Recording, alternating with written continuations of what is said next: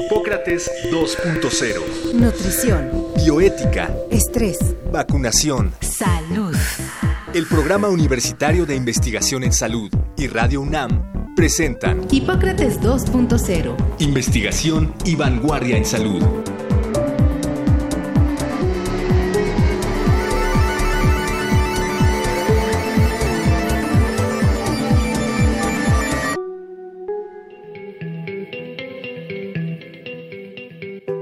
Al menos 14.3% de los mexicanos padecen trastornos de ansiedad. La ansiedad es una respuesta del organismo a un estímulo, ya sea interno o externo, que se vuelve un riesgo. La ansiedad es parte de la vida misma y la mayoría de las veces incluso tiene un efecto benéfico de protección y estimulación ante situaciones relativamente adversas. Sin embargo, cuando la ansiedad es alta, puede provocar alteraciones que interfieren con la vida de una persona y que pueden causar enfermedades mentales o en el cuerpo. El impacto de la ansiedad y la discapacidad que puede provocar convierten a la ansiedad en una de las enfermedades con mayor impacto en prácticamente todo el mundo. Para hablar sobre ansiedad, hoy, en Hipócrates 2.0, invitamos a la doctora María Elena Medina Mora, licenciada, maestra y doctora en psicología, doctora honoris causa por la UNAM, investigadora en ciencias médicas, profesora y tutora en varias licenciaturas y posgrados. Su trabajo profesional se relaciona principalmente con la salud mental y las adicciones. Es miembro del Colegio Nacional y actual jefa del Departamento de Psiquiatría y Salud Mental de la Facultad de Medicina de nuestra universidad.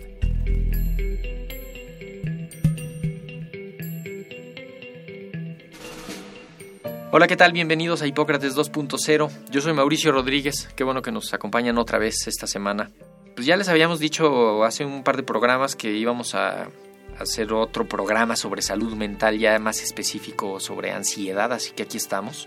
Volvimos a invitar a la doctora Melina Medina Mora, porque pues además de que pues ha trabajado en la salud mental en muchísimas instituciones, haciendo investigación, formando recursos, este, en las políticas públicas, etcétera, nos ha ayudado a entender algunos de, las, de los temas básicos. Bienvenida María Elena otra vez a Hipócrates 2.0. Es un placer. Qué padre que estás por acá de nuevo. Habíamos hablado sobre la salud mental, tratando de ver lo bonito de la vida y no la enfermedad, por ponerlo así un poco frívolo, pero, pero así. Y caíamos en cuenta en que la ansiedad es una de las condiciones más impactantes, pues que sí llega a ser enfermedad, cruza algunas fronteras que son diferentes en cada individuo y de pronto es un problema que se manifiesta con muchas caras, ¿no? ¿Cómo empezamos a hablar de ansiedad? Ya me, ya me puse nervioso. que no ansioso, o sí o no sé. bueno, todos lo que hemos sentido un proceso ansioso en algún momento de la vida, donde sentimos que no tenemos control y que realmente tenemos un malestar muy grande, pues nos da miedo tener esta sensación que es muy desagradable, ¿no? Y es, es muy importante, es, un, es lo que empieza más temprano en la vida, es decir, es el trastorno sin considerar los que son propios de la infancia, que empieza muy temprano. ¿no? La primera manifestación es una fobia, un niñito que tiene porque le da miedo subir un elevador o porque le da miedo un gato o porque, digamos, un objeto, y que cuando es chiquito está más o menos protegido por, por la mamá. Y las fobias rara vez llegan a tratamiento. Si no se le ayuda a superar esta, esta fobia, este trastorno de ansiedad, y llega a la adolescencia y se encuentra con las drogas, la probabilidad de que desarrolle un problema pues va a ser muy alto y cuando esto ocurre llega a la edad adulta con el problema de ansiedad y con el problema de sustancias. Si no se encuentra con las sustancias o, o tiene tratamiento, eso no ocurre. Entonces empieza en una edad temprana y va a aparecer en todos los ciclos de la vida. En la última etapa de la vida también hay un recrudecimiento de la ansiedad, ¿no? Entonces, poca ansiedad ayuda a la ejecución, mucha ansiedad la impide, y entonces es algo que tenemos que considerar. Dice siete años que ya es la primaria y ya está en segundo de primaria ese, ese individuo. Ese es el promedio, o sea, querría decir que tenemos casos más tempranos. pero que ya es una cosa que está empezando a causarle problema, ¿no? Que lo paraliza, que hace que evite ciertas situaciones, que ahí ya empieza a Ahí hacer, o sea, empieza, sí. Quizá lo empezaron a ver desde los cuatro, cinco, seis años y no lo fueron Bueno, ese es el promedio y como Sí. un promedio pues tiene un rango, ¿no? Un rango que puede ser más temprano. Pero bueno, digamos, la mitad de las personas que enferman ya se enfermaron en la primera y segunda etapa de la vida, ¿no? que enferman de... De cualquier enfermedad mental. Entonces sí son etapas en las que tenemos que tener cuidado. En adultos, yo creo que hay unas un subregistro, ¿no? O sea, no sé, colitis, gastritis, hasta cardiovasculares, pienso. En... Sí, digo, tienes toda la razón. Hay varias manifestaciones. Así como hablamos de la fobia, podemos hablar de una ansiedad generalizada, que es este estado donde la persona le sudan mucho las manos, está continuamente preocupada, cosas que a otras personas no les afectan, les afecta muchísimo. Y entonces como que dedica mucha energía a controlar esa situación tan desagradable que le impide también hacer otras cosas, entonces tiene muchas pérdidas. Y bueno, pues eso si no busca ayuda, pues va a ser, va a tener como muchas, mucho malestar y también eh, muchas consecuencias en su desarrollo. Ahora hay una manifestación que es esta ataques de pánico, que son estos ataques abruptos de una ansiedad grandísima en donde la persona siente que va a perder el control, que no va a poder con la situación y es tan desagradable que se condiciona. Entonces, si esa persona, por ejemplo, tuvo este ataque de pánico en una situación, va a evitar estar en esa situación, va a evitar las alturas, va a evitar salir de su casa, va a evitar. sí, sí, sí. Y, y eso se vuelve muy, muy doloroso. Pero hablando de lo que tú decías de que trastornos cardiovasculares, bueno, muchas de estas personas que tienen ese, esa situación, como se acompañan de taquicardia y de alteraciones, este, acaban en los hospitales de cardiología. Sí. No le podríamos atribuir así directamente, ¿no? La causalidad a una cosa propiamente de la ansiedad, pero sí es una, un detonante, una comorbilidad. O Bueno, sea, y que debilita, ¿no? Porque la persona no puede dormir, la persona no come, no descansa. la persona no descansa y el organismo lo resiente. Sí, ¿no? o, co- Ujú. o come mal, ¿no? Yo creo que mucha de la obesidad deriva de como de algo ansioso Sí. y pienso mucho, por ejemplo, en el en el ejemplo de las palomitas en el cine, ¿no? A la gente le daba, ya ahorita no estoy seguro de que eso ocurra, pero le daba miedo estar ahí en la caja oscura viendo algo que no sabíamos que iba a pasar y la mejor forma de calmar la ansiedad es como comiendo algo que luego Sí. otros fuman y otros toman y otros comen y otros hablan, Sí. ¿no? Pero que es como un impulso oral y que pues por ahí se va, ¿no? Claro, y sí, uno de los factores de riesgo para la obesidad más importantes es este, la, la ansiedad. La ansiedad. ¿no? ¿Cuál es el rol de la, de la frustración, de la tolerancia a la frustración? Mucho creo que es de pues, que la gente no tolera que le salgan malas cosas. Hay no un sé. componente heredado muy importante, porque sabemos que esto corre por las familias y sabemos que cuando hay esta, digamos, vulnerabilidad, los factores del medio ambiente se vuelven muy importantes, ¿no? Cuando la persona tiene esa propensión a la ansiedad, también desarrolla conductas de control de la ansiedad. Y esas conductas de control de la ansiedad es todo en orden, todo Exacto. chiquito, todo en su momento. ¿no? Y es una manera que le funciona, pero incluso cuando el, cuando el trastorno se va haciendo más grave, pues eso ya no le funciona. Y decimos, bueno, hay que ir a tratamiento, hay que ir a buscar un especialista, hay muchísimas intervenciones Sí. psicoterapéuticas que ayudan, desde la activación física, o sea, muchos que no son psicoterapia, la psicoterapia, y bueno, quien lo requiere también los medicamentos. Pienso que no hay que dejarlo pasar, ¿no? Porque eso, eso crece, eso se va condicionando, esto te genera desgastes en el organismo que no es Y- necesario. Y, te tener. puede ir llevando por un laberinto, ¿verdad? Pues sí. Como, pues ya me metí por aquí, pues ya tal, y ya, ya me metí a estudiar esto. Y de pronto estás 20 años después eh, con algo que no, que estás ahí peleándote contra eso ahí internamente. Sí. Eh, no sé si se, cuando dices se hereda, eh, se hereda culturalmente, socialmente o genéticamente. Genéticamente, mira, la enfermedad mental tiene un componente entre 50 y 60% es heredado, la vulnerabilidad. Querría decir que es importante la carga genética, pero de lo que sabemos ahorita no es ni suficiente ni, Sí. ni condicionante. Pero lo que sabemos es que, digamos, es una combinación de esa vulnerabilidad genética más el medio ambiente lo que determina qué se va a manifestar, cómo se va a manifestar, qué parte se va a manifestar, que también abre toda esta perspectiva fantástica de decir que lo que heredamos lo podemos modificar con buenas prácticas. Sí. En la primera infancia, en la adolescencia, en estas etapas en donde el desarrollo del cerebro pone a la gente más vulnerable, pero también con mayores oportunidades para intervenir adecuadamente.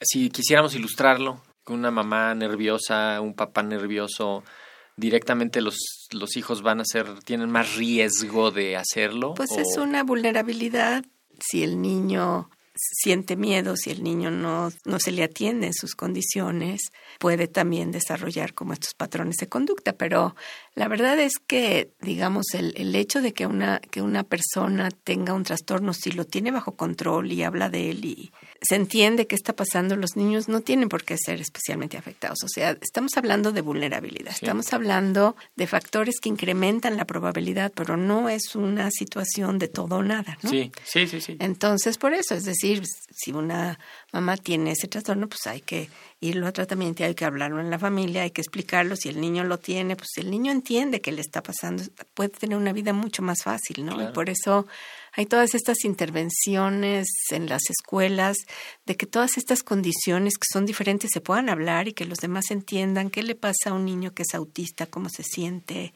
este, y que no lo, que no lo discriminen, que no haya un bullying alrededor de esto, sino al contrario que se genere como esta comunidad de apoyo a los que lo necesitan. Y hay muchos modelos realmente hermosísimos en donde eso funciona muy bien. Y que eso necesita empatía social, ¿no? Por supuesto. porque parece a veces que como que hay un darwinismo social muy gacho de que el, el que tiene una debilidad, pues todos se le van encima, ¿no? Y lo, lo bulean, lo discriminan, lo, lo, lo marginan en vez de arroparlo, incluirlo. ¿no? Ajá, y esta, digamos, habilidad de tolerancia o esta que sí le tenemos que enseñar a los niños es cómo aceptar las diferencias y cómo ser parte de las soluciones. Sí. Hay unas fantasías, ¿no? De que a veces la gente no percibe que pudieran influir importantemente. O sea, alguien que toma mucho café y que además diga, es que yo soy muy ansioso y tomo mucho café, dices, bueno, de entrada, deja ese estimulante, por favor, ¿no? Claro. Este, porque si ya de por sí tus estímulos interiores, tus estímulos internos ya son muchos, pues no le eches además la cafeína y el, el, la bebida energética y no esto. También dicen que la marihuana tiene un efecto como apaciguador. Entonces, no, es que yo me fumo un, un cigarro de marihuana y estoy más tranquilo, ¿no? Uh -huh. Se me calma esa ansiedad. No sé a veces qué devolverle a la gente cuando me, cuando me dice eso. pues bueno, lo que pasa es que son fenómenos multideterminados, ¿no? Sí. Y la marihuana tiene este, este impacto tranquilizador, pero también estimulante, ¿no? Y eh, también depende de la cantidad, de la frecuencia, de la vulnerabilidad misma de la persona. Bueno, hay muchos receptores, ¿no? Uh -huh. Cannabinoides en el organismo. Y ciertamente se ligan en, los, en las áreas de control de emociones. Entonces, cuando hay un exceso, pues hay una dificultad de controlar emociones, ¿no? Entonces, sí. volvemos a la situación, los problemas se desarrollan en personas o que empiezan muy chicos, que el riesgo para psicosis es hasta los 23 años, o sea, no es tan chiquitos que... Sí, que psicosis Pero es... que juntan cantidad y frecuencia. Sí. Un inicio temprano y cantidad de frecuencia, y que tengan una vulnerabilidad genética, tienen esta consecuencia que es la minoría que le pasa, pero pasa, que es un trastorno psicótico, o sea, un trastorno en donde la persona sí tiene un impacto muy fuerte en su salud, que también es tratable, pero digamos, también claro. es evitable. Pero los problemas emocionales, la depresión, estos brotes de, de un humor este negativo que pueden pues, estar afectando uh -huh. la capacidad de felicidad de la persona, también se asocian ¿no? con, con el consumo. Entonces, me parece que, que no podemos decir todo o nada. Sí, en efecto, tiene para muchas personas un, un efecto así, pero si no, si se consume de la manera equivocada o se combina con otras con otras que no hay manera de saberlo, ¿verdad?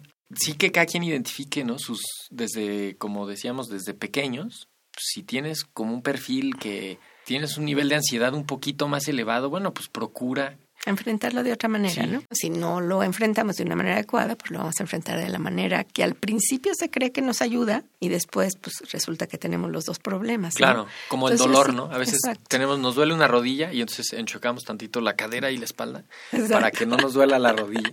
y, nos duele todo y luego nos empieza a doler el otro lado y luego nos duele hasta la planta del pie porque estamos pisando chueco. y igual hace esto, ¿no? La gente empieza a hacer como mañas de que lo pueden llevar a, no sé, un trastorno obsesivo compulsivo, una cosa además que empiece a salirse de control, precisamente porque está compensando esa ansiedad, no se quiere enfrentar a esa ansiedad. Exacto, yo sí creo que entonces es muy importante que la gente esté informada. Y a veces cuesta trabajo, ¿no? Es decir, obviamente, pues sí pensamos que decir mentiras sobre la marihuana pues es igualmente malo, que causa muchas muertes, pues no, a menos de que se conduzca automóvil y sobre todo si combina con alcohol, entonces puedes tener esas consecuencias, pero por otra parte tampoco es tampoco es inocua, como no es ninguna sustancia, hasta el exceso de comida hace daño. Pues que las personas sepan esto es muy importante, que puedan medirse y regularse es importante y sobre todo pues protegerlos hasta que termine el riesgo, ¿no? Y cuando dices no sabemos, este, es cierto, ¿no? Parece ser que estas personas que desarrollan ¿no? esta psicosis tóxica, que es una psicosis que se recupera después de un tiempo, de unos meses, o una psicosis en donde ya no se recupera, coincide con ciertas conductas, ¿no? Y en las personas en las que no se recupera con ciertas vulnerabilidades genéticas. Pero todavía no sabemos suficiente como para entender quiénes. Sí, esas psicosis tóxicas son como, como en la secundaria, en la prepa, cuando tienen algún consumo excesivo de alguna sustancia y de pronto parece que están se ponen locos, ¿no? Exacto, y viviendo en otro mundo y con dificultades en muchas áreas y muchos recuperan, ¿no? Pues reciben la atención adecuada y pueden desintoxicarse y en fin, ¿no? Pero yo creo que es que, hay, tenemos que informar. ¿Y por qué tenemos que informar? Porque yo sí pienso que hay como una confusión muy grande en los jóvenes. De primero, pues una exageración y una victimización de los jóvenes que era absurda. Pero por otra parte también, digamos, hay componentes de, de la marihuana que sí pueden extraerse y tener efectos medicinales, pero no es la planta, no, son sus compuestos. Nuestra obligación es realmente informar suficiente para que realmente puedan tomar decisiones, ¿no? Quizá algunos, algunos otros elementos cotidianos pudieran estar haciendo más daño, ¿no? El, Por ejemplo, no sueltan el teléfono, están preocupadísimos de las redes eh, sociales, están con comida, ¿no? El, bebidas energéticas, hay en cualquier súper, a cualquier hora hay disponibilidad de eso, sustancias estimulantes este, desde chicles con cafeína a niveles casi tóxicos hasta unos tés de 500 mililitros con canela, jengibre, este, especias. A veces no percibimos que también por ahí hay un... Sí, y que tenemos que cuidar nuestra nutrición definitivamente, ¿no? Sí. Si tuviéramos que pensar en algunas comorbilidades, algunas cosas con las que se asocia la ansiedad cuando ya empieza a salirse de control, y que aumenta los riesgos. ¿Con qué enfermedades se asocia más? La comorbilidad es muy importante. Una es en las mismas enfermedades mentales. ¿no? Una, un trastorno se convierte en otro y se asocia a otro y se asocia. La probabilidad de tener un solo trastorno es baja y normalmente en la vida se va asociando con otro, con otro, con otro trastorno. ¿no? Entonces sí hay ahí una acumulación de enfermedad, por eso tenemos que, que tratarlo temprano. El otro, ya lo dijiste muy claramente, es la obesidad, es uno de los fenómenos más importantes y de allí la diabetes y todo lo que tiene que ver con las enfermedades que se asocian con la obesidad, que pueden haber empezado con un trastorno de ansiedad. También vemos que una persona demasiado ansiosa muy frecuentemente va a tener también depresión y entonces es una combinación pues muy triste porque hay mucho sufrimiento asociado y también pues desde luego hay impulsos, ¿no? Cuando una persona es impulsiva y tiene mucha ansiedad, pues puede cometer actos eh, que ponen en riesgo su vida, ¿no? Por, por una situación de esta, de esta naturaleza y por todas estas razones debemos trabajar con la identificación y el tratamiento temprano. Que no, no, no aumenta el riesgo de suicidio. Sí, claro. ¿Y, y a dónde puede ir alguien eh, que tenga ¿Cuándo alguien diría ya necesito ayuda? ¿O alguien de, mis, de mi cercanía necesita ayuda? sin esta cosa despectiva de, ay, sí, vea cuando, que al- pelean", cuando ¿no? los familiares le están diciendo que no tiene por qué estar así de angustiado, que no tiene por qué estar Ahí- así de ahí preocupado. hay problema. Uno debe de pensar, ¿por qué me lo están diciendo? si ya no pueden estudiar, si no pueden dormir o se despiertan demasiado temprano, si están cansados todo el día, si les duele el cuerpo, porque luego por, como tú dices, Están desde los dientes, pero ¿no? también todo el cuerpo, eh, si empiezan a tener problemas con sus calificaciones. La universidad, por ejemplo, ofrece pues, todo este programa para, para su comunidad. Sí. Y, y una cosa que yo sí he visto con, con mucho gusto y mucha esperanza es que antes le costaba mucho trabajo, o sea, se ofrecían los servicios y tenía uno que ir a buscar a los pacientes porque no llegaban. Ahora la demanda de atención ha crecido muchísimo y ha crecido pues, con situaciones afortunadamente no graves, también de las demás, pero donde estamos en el momento de hacer que la persona recupere sus capacidades para seguir estudiando, en fin, ¿no? Entonces me parece que eso, que eso es importante. Este, pues desde luego puede ir a un centro de salud, puede ir a los servicios especializados. Ahora todos estos servicios de tratamiento para adicciones van también a tratar los trastornos De salud mental. ¿no? de salud mental, porque en realidad son, ocurren muchas veces en la misma persona Sí. y vamos a tener cada vez pues mucha más oferta en, en las comunidades y eso me parece que Sí, es en el un- primer nivel de atención, yo creo que una de las primeras barreras a las que se enfrenta alguien con una situación así es, ¿tengo que ir al psiquiatra o al psicólogo? Pues tienes que ir al médico general, te va a canalizar al servicio de psicología y cuando hay necesidad de medicamentos, pues entonces con el psiquiatra. Sí. Pero en realidad lo que tenemos que hacer es trabajar todos juntos en Y hay, hay grandes alternativas terapéuticas con muy buenos resultados, hay mucha experiencia, no son cosas tampoco tan complejas. Ahora sí que entre todos aprender a, ayudar a la gente que tenga el problema. y poder hablar que es una enfermedad como cualquier otra, pero una persona que tiene cáncer va quiere ir con el mejor médico y al mejor hospital y rapidísimo, ¿no?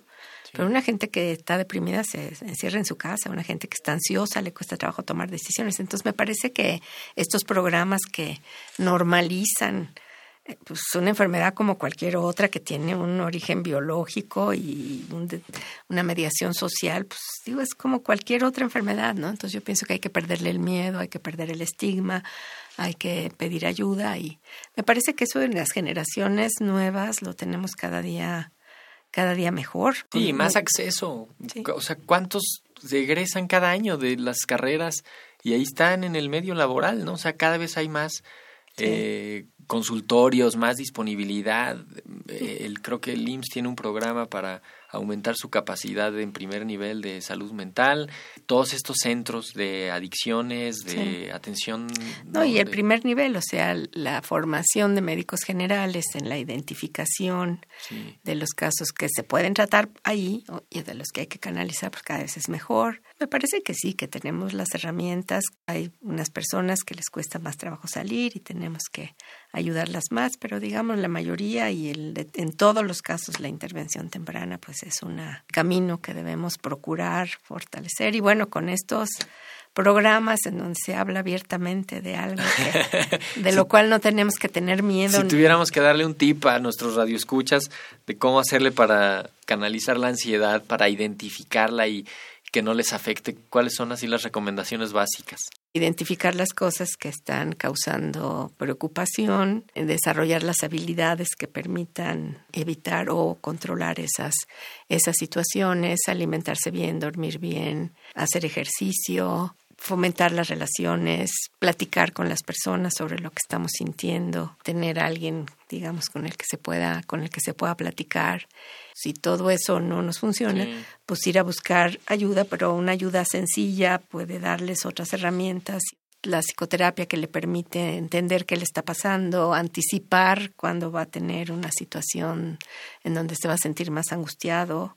Exacto. Eh, y las herramientas, por ejemplo, una persona que tiene un poco de ansiedad social, cómo controlarla, cómo identificar qué de eso, cómo des- desasociar experiencias negativas, en Claro. fin, hay muchas intervenciones que, que funcionan muy bien y que le dan a la gente las habilidades para enfrentar esas situaciones. Y bueno, cuando ya se requiere pues, un medicamento, Y pues muchas veces- con el doctor. Para eso son las, para eso son las terapias, para que te Así es. ayuden a identificar eh, qué te pasa, cuándo te pasa, cómo puedes este, prevenirlo, cómo puedes preverlo. Exacto, y cuáles que- habilidades te hacen falta para poderlo hacer y las desarrollas, ¿no? Y que no te, y que no siempre digas, ay, es que otra vez me volvió a dar, ay, es que otra vez me volvió a pasar. No, oye, pues si estamos justo aquí en la terapia para que aprendas a identificar esto y que también rompas ese círculo, ¿no? Para eso son. Creo que con estas ideas centrales nos, nos vamos, nos- esperemos que les sirva al, al público. Hay muchas instituciones que tienen consulta externa. Todos los hospitales generales tienen ahí apertura. Los institutos nacionales de salud. Ya este, afortunadamente todos no. tienen su programa de atención sí, a la salud sí, mental. sí. Mm. Entonces, esperemos que eso, que eso tenga un bueno, impacto. en nuestro departamento, en la UNAM, ¿no? que está En la- abierto para la comunidad universitaria. Sí. ¿Y eso tienen eh, participación en la comunidad en general o es para la comunidad universitaria nada más? Bueno, este- que tenemos es para la, para la comunidad universitaria, pero pues cualquier persona que va se le canaliza. Hay, como tú dices, este, centros en todos lados, ¿no? Sí. Pues esperemos que esta información les sirva a nuestros radioescuchas. Otra vez, pues un gusto tenerte, Marilena. Gracias Hicimos por la este- invitación. Este programa. Muchísimas gracias. Eh, muchísimas gracias que nos acompañaron. Y pues hoy también tenemos un anuncio, creo que muy importante. Hoy es el último día laboral de Francisco Mejía en los controles técnicos. Eh, a nosotros nos ha tocado en varias ocasiones que pues esté del otro lado de la cabina ahí eh, haciendo la magia. Pues hoy termina su ciclo aquí en Radio UNAM, casi que es un privilegio que lo termine con nosotros. Muchísimas gracias Paquito Mejía por haber estado tanto tiempo dando lo mejor de ti y el trabajo y pues esperamos eh, vernos en algunos otros estudios. Hoy en los controles técnicos, como siempre, Paquito Mejía, muchísimas gracias. Yo soy Mauricio Rodríguez, los espero la próxima semana. Esto fue Hipócrates 2.0, sigan en sintonía de Radio UNAM. Agradecemos al doctor Samuel Ponce de León, coordinador del Programa Universitario de Investigación en Salud y coordinador académico de esta serie. El Programa Universitario de Investigación en Salud y Radio UNAM agradecen tu escucha. Te esperamos la siguiente semana para platicar sobre lo último en materia de salud e investigación. En Hipócrates 2.0. Investigación y vanguardia en salud. Se despiden de ti en la producción Patti Gamboa, Héctor Castañeda y Alejandra Gómez. Hipócrates 2.0. Radio UNAM. Experiencia Sonora.